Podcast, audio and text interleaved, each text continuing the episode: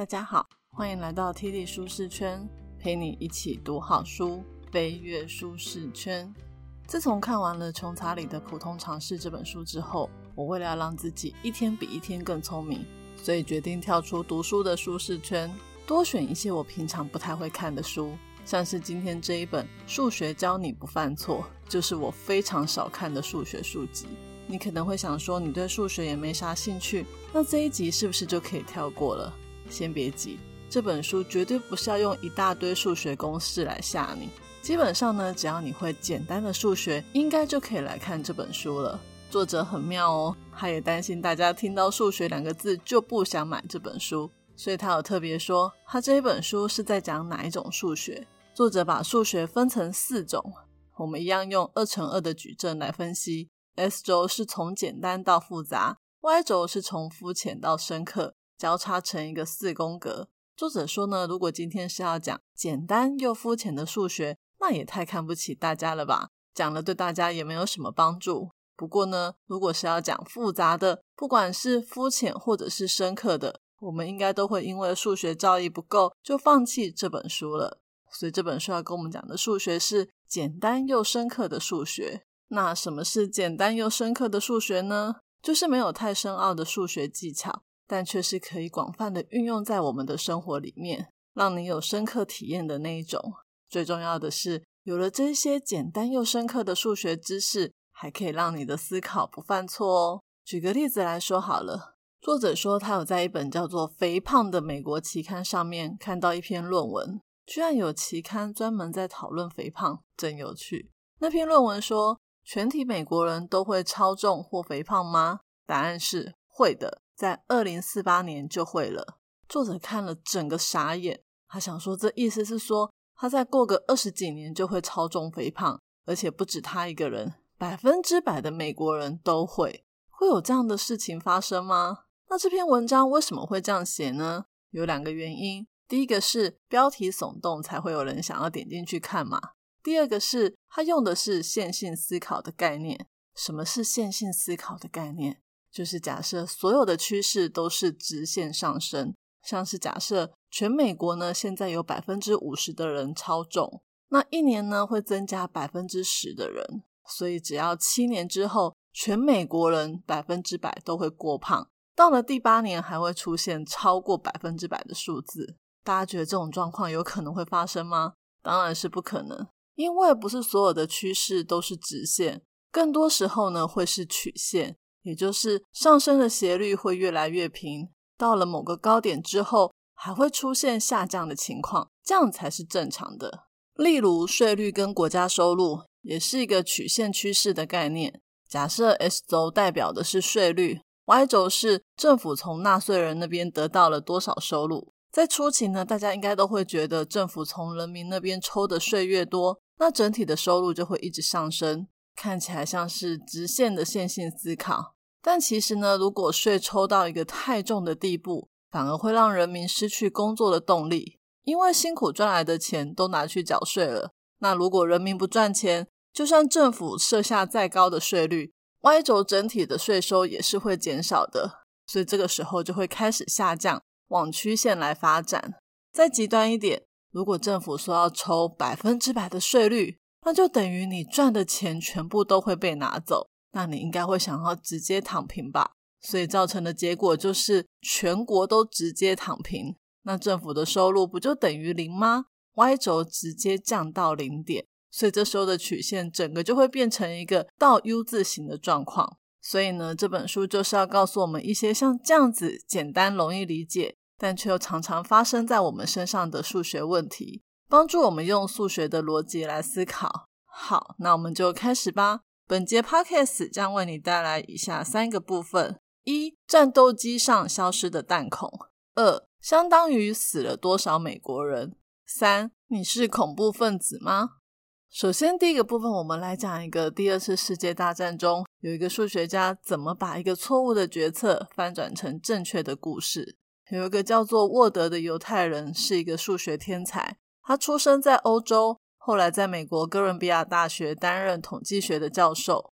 在二战的期间，美国政府聘请了非常多学术的专家来做很多跟军事有关的研究，像是有一个应用数学组，里面呢就有几十个年轻女性，每天呢都用桌上型的计算机计算战斗机在空中的最佳飞行航线，让战斗机呢可以把敌军的飞机锁定在机关炮的射程范围里面。而沃德呢也被派去统计研究组工作，可想而知，这里的人都是顶尖的数学专家。有一天呢，他们接获了一个任务。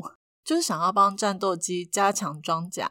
事情是这样的，正常来说呢，我们一定不希望战斗机被敌军的子弹一打就坠毁爆炸，所以一定要加强机身上的装甲来保护飞机。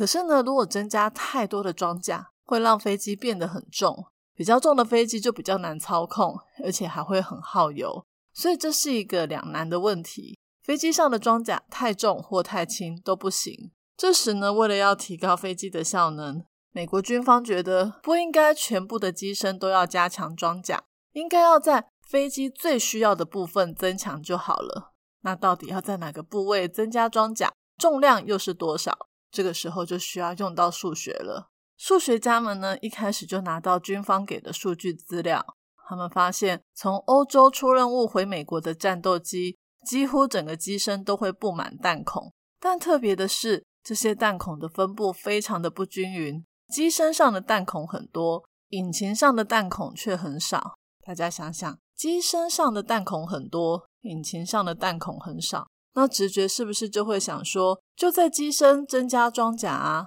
这样子机身的弹孔就会变少，飞机的存活几率不就会提升吗？一开始美国军方也是这么想的，他们认为应该在机身上增加装甲。可是沃德却提出了相反的意见。他说，不应该在弹孔多的地方加强装甲，而是要加强在弹孔少的地方，也就是引擎的部分。沃德呢问了大家一个问题，他说：“少掉的弹孔去了哪里？假如枪弹是均匀的打在整架飞机上面，引擎盖上不应该也是布满很多弹孔吗？你觉得德军有可能只打机身不打引擎吗？不可能吧。”常理来说，一定会打引擎，引擎坏了就飞不动。没错，所以那些从欧洲飞回来的飞机，他们之所以机身会布满弹孔，引擎没有什么弹孔，就是因为他们的引擎损害不大，才飞得回来。相反的，那些回不来的飞机上面，引擎一定是布满弹孔，所以才回不来。就像你在战争的时候去医院看看，你会发现腿上有枪伤的人会比胸部有枪伤的人多。这不表示敌人都只挑腿部射击，不打胸部，而是胸部中弹的人死亡的几率比较高，所以根本不会出现在医院里。那为什么军方会看不出沃德看到的点呢？照理说，他们应该都比沃德这个数学家更了解空中战争的知识才对。其实关键出在沃德的数学思考。数学很常用的概念就是你的假设是什么，这样的假设能否被验证是真的。以这个例子来说，军方看到从欧洲回来的美国飞机，很自然的就会以为所有存活的飞机是随机的样本。就是假设有一百架飞机出任务，有六十架回来，他们认为这六十架回来的飞机应该跟没有回来的那四十架是差不多的状况，也就是没有差异性。所以呢，军方就拿回来的这六十架来做研究，但是军方却忽略了。弹孔位置跟存活几率的相关性，相关呢有分正或负。正相关就是当 A 情况越高的时候，B 情况也会越高。在这个弹孔位置和存活率之间，就存在一个强烈的负相关。也就是说，当引擎的中弹数越高，飞机的存活率也就越低。简单来讲，平安回到美国的战斗机都是引擎没有中弹的样本，并不是随机的样本。有回来跟没回来的两群飞机是截然不同的状况。其实这种判断两个群体间是否有区别的数学概念，还蛮常可以用在生活里面的。我们举个生活上的例子来说好了。你觉得成功的人有什么样的特质？我们科学一点，不要瞎猜，就给一百个成功的人来做一个性格测验，就知道他们有什么样的特质了。结果我们可能会发现。成功的人通常很负责任，很有企图心，很有活力。听起来是不是都很合理？但是这样的推论是正确的吗？只要负责任、有企图心、有活力就可以成功吗？不是的。这时候呢，你应该要给另外一百个失败的人也做性格测验，找出成功与失败的人有什么样的特质明显的不一样。你可能就会发现，原来失败的人其实也蛮负责任的，也蛮有企图心跟活力。所以要怎么样真正去区别成功和失败的特质呢？就是拿这两群人去做比较分析，我们可能最后会发现，这两群人在坚毅性跟适应性有显著的落差。也就是成功的人比失败的人更能够坚持到底，更能够适应环境。这样的数学思考就是告诉我们，当要找到某个群体的特色，不是只去看那个群体的强项是什么，而是要去比较那个群体跟另外一个相反群体的差异。就像是回来的飞机跟回不来的飞机，它们的差异点就是引擎上中了多少飞弹。那第二个部分呢，想要来跟大家聊数学里的比例问题。不知道你有没有看过一种新闻报道，很喜欢用比例来让大家感同身受。像是根据以色列军方报道，自从两千年第二次起义到两千零五年十月底，巴勒斯坦人杀了一千零七十四个以色列人，伤了七千五百二十个以色列人。对于以色列这样的小国家来说，这是个惊人的数字。因为如果发生在美国，相当于超过五万个人死亡，三十万个人受伤。我把它转换一下好了。以色列最新的人口数是九百三十六万，而台湾是两千三百五十七万人。那则报道如果发生在台湾，就等于是两千七百零四个人死亡，一万八千九百三十六人受伤。大家听了有没有比较有感？因为这个数字可是比九二一地震死伤的人数还要多呢。这种比例放大或缩小的例子还蛮常看到的，为的就是要让我们对这个新闻感同身受。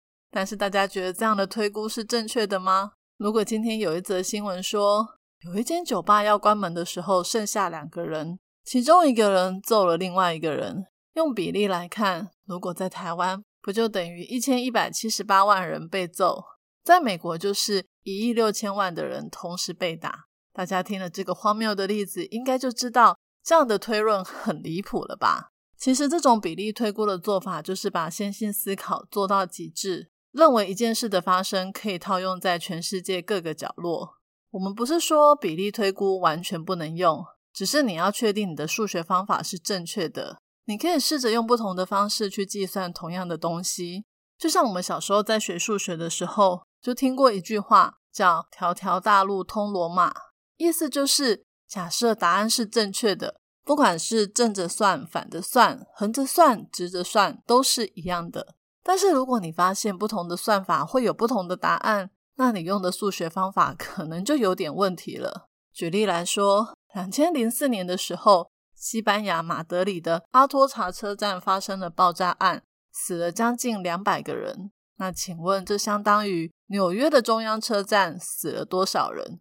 有人可能会说，美国的人口大概是西班牙的七倍，两百人呢是西班牙人口的百分之零点零零四，这样换算下来就等于在美国死了一千三百个人。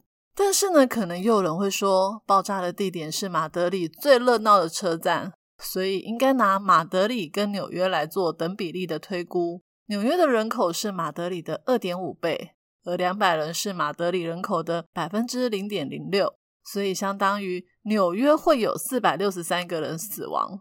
这时，可能又有第三方人马跳出来说：“不对，不对，纽约之于美国是这么的小，马德里之于西班牙可要大得多了。所以，应该要拿纽约州跟马德里来相比。那这样推论的话，相当于死了六百个美国人。呵呵，以下一千三，以下四百六十三，以下要跑到六百，到底要怎样才对呢？”如果发生这样的状况，就表示不是条条大路都通罗马，那就不要再用比例估算了，没有太大的意义。那我们在生活中要怎么样来运用比例呢？这边就要讲到大数法则，也就是你取样的样本足够吗？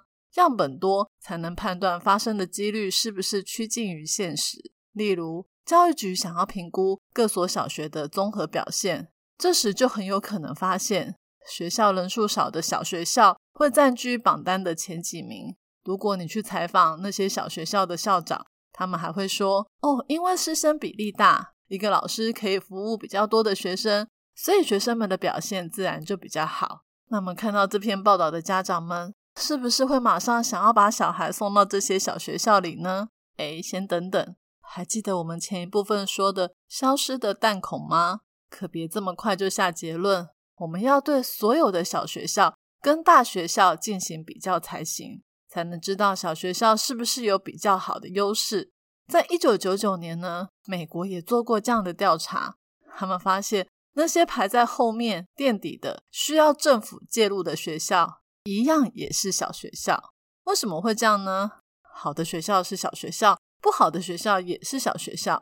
问题就出在样本的身上，因为在做评比的时候，分母是学生的人数，分子是学生的成绩。而小学校因为人数少，也就是分母比较小，所以呢，成绩只要有稍微大一点的变化，整体的平均就会大幅的上上下下。所以我们在看这些统计数字的时候，一定要先考量大数法则。好，那我们现在已经知道不要随便拿比例来类推。可是当我们看到这世界上有很多灾难暴行的时候，会想要让大家感同身受的话，该怎么办呢？取平均数吗？当然不行，平均数更糟糕。那既然不能用绝对的数字，也不能用比例，那要怎么样把这些灾难跟暴行来排序呢？在这里呢，我想要引用作者在书里面的结论。他说，有的灾难可以互相比较，有的灾难不能互相比较。不是说我们拿不到正确的死亡数字，而是这些灾难的评比结果。不单只是相当于死了多少美国人或多少台湾人的感受。假如今天国外某一个地方发生了一起死了二十六人的恐怖攻击，你就试着想象这件事情是发生在你生活的都市里。这样的话，你不需要成为数学家，也都可以感同身受。嗯，我觉得讲的真好。第三部分，我们来聊聊大数据时代的数学。据说呢，美国有一家百货公司。他们聘请了统计专家来分析顾客的消费记录。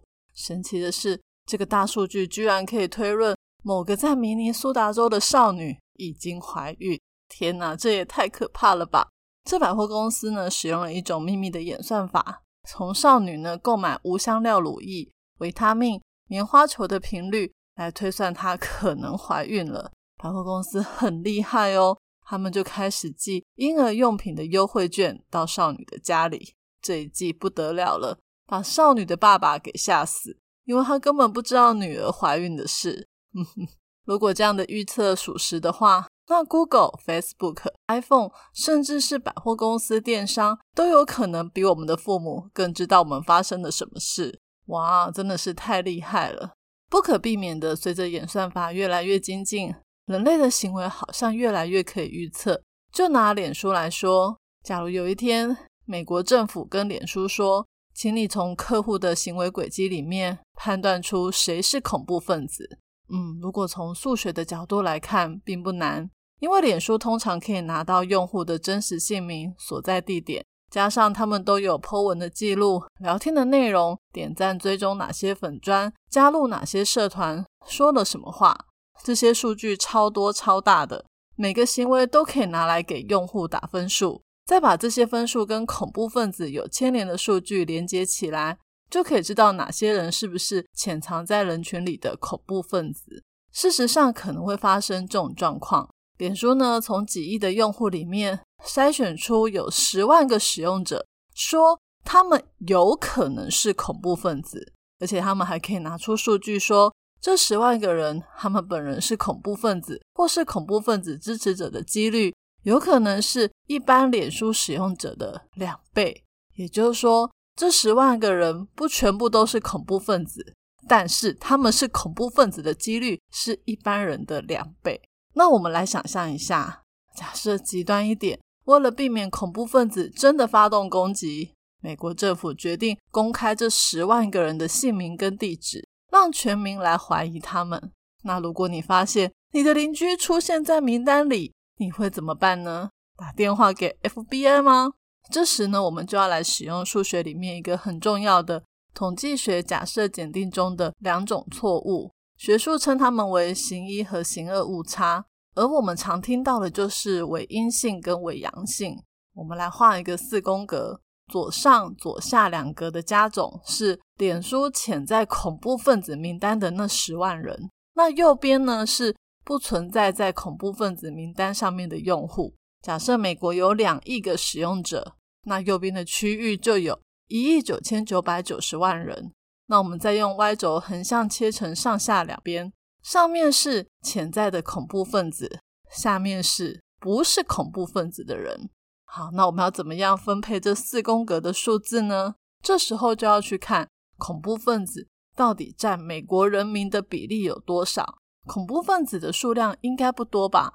严谨一点，假设有一万名住在美国的恐怖分子，应该就算很多了。我们就以一万名来算。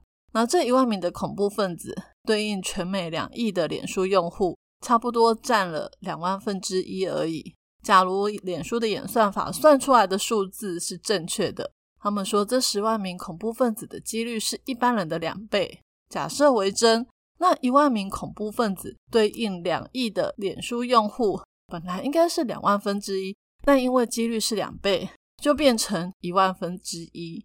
十万再乘以一万分之一。其实左上的那一格只有十个人是真的恐怖分子，而且被列在这十万人当中。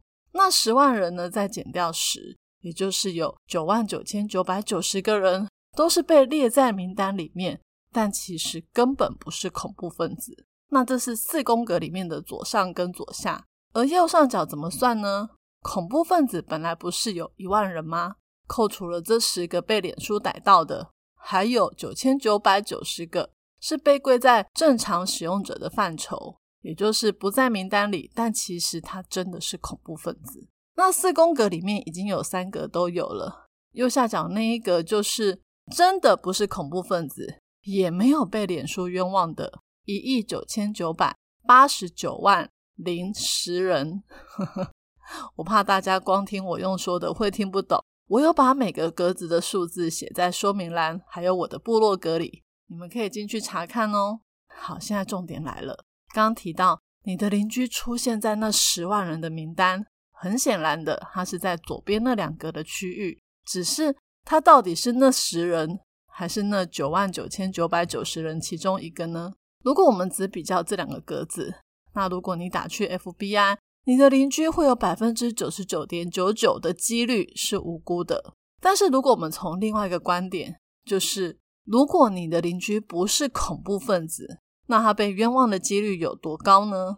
这时候呢，就表示你的邻居是位在左下角的那个九万九千九百九十的那个格子里面。可是呢，两亿的用户里面有一亿九千九百九十九万的人都不是恐怖分子，那拿。九万九千九百人除以一亿九千九百九十万，就会发现被冤枉的几率只有百分之零点零五。也就是说，如果清白的人会被误认的几率也只有两千分之一而已。所以，几率怎么变得这么的低？那你是不是应该要打给 FBI 会比较保险呢？但是用这两种算法算出来的几率呢，一个是百分之九十九点九，另外一个却是百分之零点零五。也差太多了吧，所以这时候呢，我们就要回到这一题的命题是什么？这一题的题目是要问所谓的条件几率，也就是在已知的 A 情况之下，B 会发生的几率有多少？所以应该是邻居已经出现在这十万名的名单了，那他被误判的几率有多高？那这样换算的话，就会是百分之零点零五。所以你就勇敢的打电话给 FBI 吧。为什么要特别讲这样的状况呢？因为很多时候我们会拿刚刚呢百分之九十九点九九的几率去跟百分之零点零五的几率比较，也就是说，如果用十万人中只有十个人真的是恐怖分子的话，那百分之九十九点九九就是误判了。但事实是你应该要拿已知的情况之下再去看几率，这就是有名的贝氏定理，这样你就会得到误判的几率是百分之零点零五。哇，在解释贝氏定理，大家可能就会头昏了。所以我今天的说书就说到这里。最后来讲一下看完这本书的感想。其实这本书呢，总共分成上下两册。我只买了上册。在看完前言的时候，我本来以为整本书都是我这种数学不是很好的人也看得懂，但老实说，里面还是有出现一些数学的推演跟算法，就是会出现一堆数学符号的那种。碰到那些的时候呢，我都直接跳过。不过整体来说，作者还是在书里面点出了许多生活中该怎么样运用数学的方式，我觉得蛮有趣的。对数学有兴趣的朋友，非常建议上下两册一起买来看哦。今天要送给大家的三个知识礼物，分别是：一，并不是所有的趋势都是直线的，小心线性思考的陷阱；二，慎选比例。样本太小或发生次数太少，无法将比例类推到别的事件里哦。三、善用条件几率，找到你想看的问题点。我已经把今天所有的重点内容都放在我的部落格 podcast 的说明栏有连接哦。这一节题目是：听完了这本书之后，你觉得数学有趣吗？欢迎你留言跟我分享你的看法。愿上帝帮助我们能善用数学的逻辑思考力，不被数字误导。还能做出正确的决策。体理舒适圈，两周一本好书，我们下次见，拜拜。